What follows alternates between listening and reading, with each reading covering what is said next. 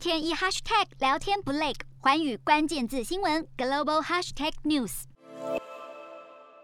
对中国的人权问题抱有疑虑，日本政府二十四日宣布，针对明年二月举行的北京奥运，将不会派遣官员参加，与美国、英国、澳洲等宣布外交抵制北京冬奥的国家站在同阵线。日本政府强调，奥运、帕运是为了世界带来勇气的和平运动祭典。不过，被记者问到此举是否算是外交抵制，官方长官松野博一还是语带保留。南韩方面，南韩与中国二十三日睽违四年半举行副外长会谈，其中韩方以平昌冬奥经验给予北京建议，并肯定北京继平昌、东京后接下主办权的重要性。外界解读，这代表南韩不会加入美国外交抵制的行列。南韩政府至今未提是否派遣官员出席北京冬奥。总统文在寅先前表示，没有国家要求南韩加入抵制，韩方也不会考虑此事。我们也知道，这次冬奥会呢是是疫情下半赛，呃，它是肯定是有感染者或者局部的小规模的聚集性疫情都是可能发生的，因为是大量的境内外人员都齐聚啊，这种传播风险还是非常大的。除了各国外交抵制之外，距离北京冬奥开幕只剩不到五十天，中国西安又因为疫情大规模封城，比赛能否如期进行引发疑虑。